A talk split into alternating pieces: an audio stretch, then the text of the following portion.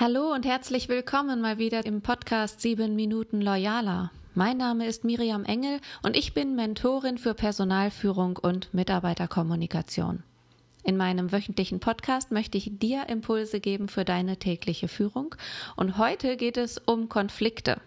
Denn was ich oft gefragt werde, auch in Bezug auf mein Buch, loyale Führung ist nicht ohne Konflikte, aber immer und grundsätzlich lösungsorientiert. Darum soll es heute die sieben Minuten gehen. Freu dich auf meinen Input. Jetzt habe ich nach längerer Pause vor einigen Tagen endlich mal wieder Präsenzveranstaltungen gehabt und Seminare zum Thema Konfliktmanagement gegeben für Führende, für Unternehmerinnen. Bei Konflikten geht es ja schnell darum, die Hierarchien zu klären, die Beziehungsebene zu klären und so weiter. Und da sind wir wirklich mal auf ein paar Basics eingegangen. Was für Konfliktgründe gibt es eigentlich? Worum geht's? Und dann haben wir mal so unterschieden, auch in der Gruppenarbeit dann, es gibt Beurteilungskonflikte, weil verschiedene Menschen einfach verschiedene Wertvorstellungen haben und dementsprechend auch unterschiedliche Kriterien für Bewertungen zugrunde legen. Wann ist eine Situation gut, wann ist eine Situation schlecht? Das hängt ja total von unserer eigenen Beurteilung ab. Und die ist abhängig von Interessen, Werten, Glaubenssätzen, von unserer persönlichen Perspektive. Und wenn wir es uns ermöglichen, flexibler im Kopf zu werden, das heißt, wenn wir es uns ermöglichen, unsere Perspektive auch öfter mal zu wechseln, dann ändert sich auch unsere Beurteilung und dann können wir auch toleranter für die Sichtweisen anderer Menschen werden. Darum ging's. Aber es gibt natürlich nicht nur Beurteilungskonflikte, sondern auch Rollenkonflikte. Die kennt allerdings fast jeder. Ne? Also, weiß ich nicht, eine Polizistin wird zum Ladendiebstahl angerufen, der Dieb ist ihr Sohn. Wie soll sie reagieren? Klassischer Rollenkonflikt. Und wir haben in unserem Leben alle so viele Hüte auf, dass es manchmal sogar für uns selber unklar ist, aus welcher Rolle heraus wir gerade agieren und argumentieren, wenn es um einen Konflikt geht. Und mach dir einfach mal bewusst, welche Rollen du alles erfüllst grundsätzlich und dann vielleicht auch, wenn du in einem Konflikt steckst, aus welcher Perspektive, aus welcher Rolle heraus argumentierst du gerade? Was ist dein Ziel und wessen Ziel ist das? Ist es die Unternehmerin oder der Unternehmer in dir? Ist es der Partner oder Tochter oder Sportkamerad oder Mentor? Es gibt so viele Rollen und das dürfen wir in, in, Konflikten nicht vergessen. Das eine ist für dich wichtig zu klären, welchen Hut hast du gerade auf? Und das andere, finde ich genauso wichtig, ist deinem Gegenüber zu erklären, aus welcher Sicht heraus du gerade deine Interessen vertrittst. Total wichtig und war auch Grundlage dieses Tages. Ja, und last but not least, natürlich, es geht oft um Zielkonflikte. Eine alleinerziehende Mutter möchte Abteilungsleiterin werden. Ihre Kollegin Simone kämpft um die gleiche Position, indem sie Überstunden macht. Die Konkurrenz zwischen den beiden Kolleginnen wird durch Karins inneren Zielkonflikt, der nämlich auch noch ein Rollenkonflikt als Mutter und als Arbeitnehmerin ist, verschärft. Und wenn es dann noch dazu kommt, dass sich die beiden Frauen gegenseitig Vorwürfe machen und Schuldzuweisungen, dann vergiften beide diese Konfliktlage auch noch das ist so wesentlich. Wir haben innere Zielkonflikte manchmal. Wir haben natürlich oft Zielkonflikte mit anderen Personen.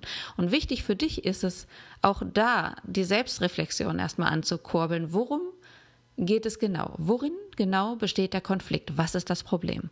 Und was sind meine Ziele? Und welche versteckten Motive habe ich dahinter? Und was sind die Ziele der anderen Person oder Personen? Und was hängt bei denen dahinter? Und wie kommst du auf die Vermutung, dass das und das der Grund für deren Argumentation und für deren Ziel ist? Also bei Zielkonflikten ganz wichtig immer zu fragen, was sind die Interessen, aus welchen Gründen bestehen die Interessen und wie lassen sich diese auch miteinander vereinbaren? Welche Möglichkeiten gibt es auch für Kompromisse? Total wichtig und allein sich das mal wieder vor Augen zu halten und bewusst zu machen, macht manchmal schon einfach das Licht an, dass einige Konflikte ich will nicht immer sagen, schnell beigelegt werden können, aber da wird die Spannung, da wird die Härt, der Härtegrad wird rausgenommen. Und ja, das wollte ich dir jetzt gerade mal mitgeben. Wenn wir in Hinblick auf Konflikte noch weitergehen und uns einfach mal ein paar Grundannahmen zu Rate ziehen für entwicklungsfördernde Kommunikation grundsätzlich, ob mit Konflikt oder ohne.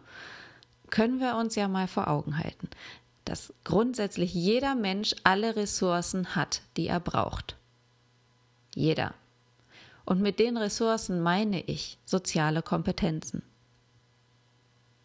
Wann immer Menschen sich begegnen, treffen Weltsichten aufeinander.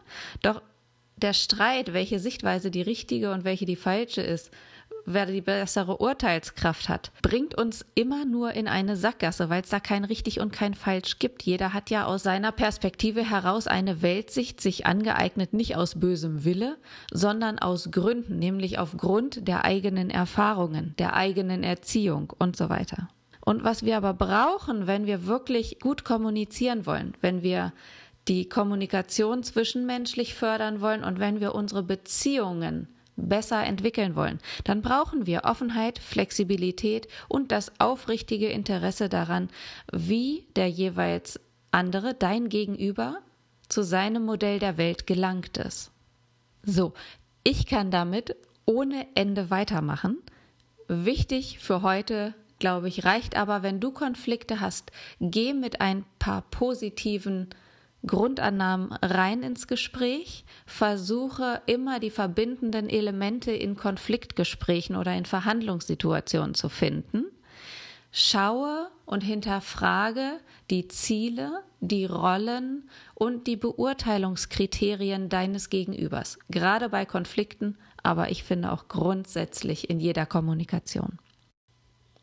Je flexibler du wirst in deinem Denken und in deinem Handeln, desto leichter wird es dir fallen, deine Kommunikation zu führen. Nicht Gesprächspartner zu sein und passiv drin zu sitzen und sich leiten zu lassen, sondern effektiv Gespräche zu führen. Und zurück zur loyalen Führung. Es geht nicht ohne Konflikte. Aber wir können unsere Konflikte lösungsorientiert angehen. Es ist in unserer eigenen Entscheidung und Kraft. Ich wünsche dir eine erfolgreiche Woche. Nimm ein paar Impulse mit. Schau dir deine Gegenüber genau an, wenn es mal wieder ein bisschen gespannter wird in der Kommunikation. Und ich wünsche dir das Beste. Hör bald wieder rein.